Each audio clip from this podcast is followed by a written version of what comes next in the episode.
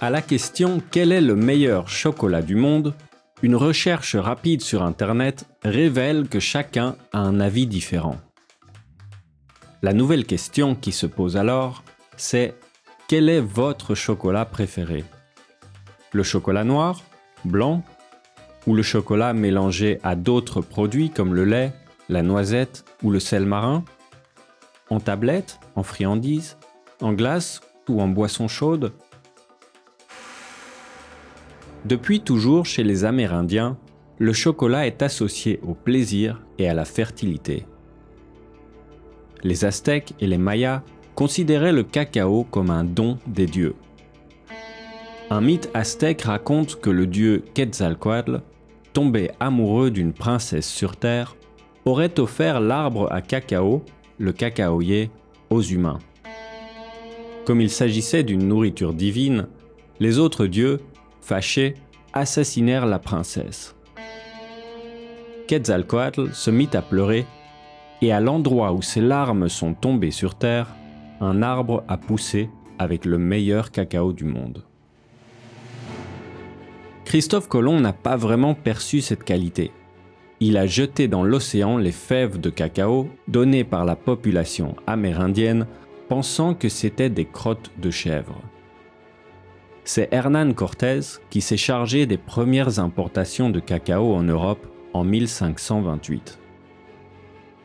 Arrivé dans les ports d'Espagne et d'Anvers, port principal des Pays-Bas espagnols, le chocolat se développe comme un aliment de luxe réservé aux aristocrates au même titre que le sucre. Une histoire dit que le maire de la ville suisse de Zurich, Henri Escher, aurait goûté le chocolat chaud à Bruxelles, en Belgique, en 1679. Tombé amoureux de la boisson, il décide d'exporter la recette dans son pays qui deviendra plus tard un des principaux producteurs du monde c'est la révolution industrielle qui a démocratisé le produit. Pour répondre à la demande, les cacaoyers sont introduits en Afrique et des nouvelles recettes de chocolat sont inventées par des industriels comme Fry, Cadbury ou Van Houten. Aujourd'hui, la dégustation de chocolat est accessible à tous.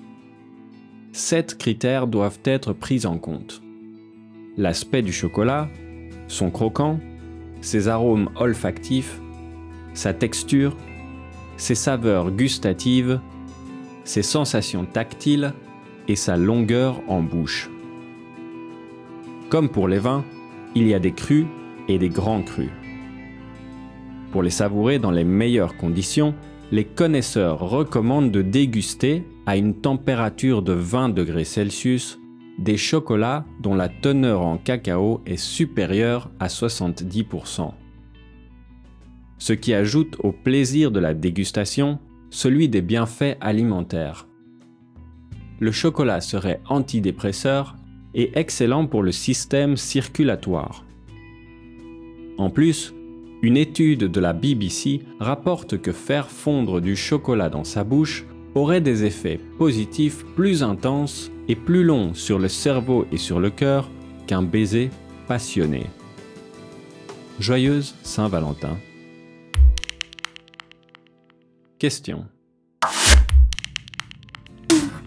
Quel est votre chocolat préféré? D'après vous, quel est l'aliment qui se combine le mieux avec le chocolat?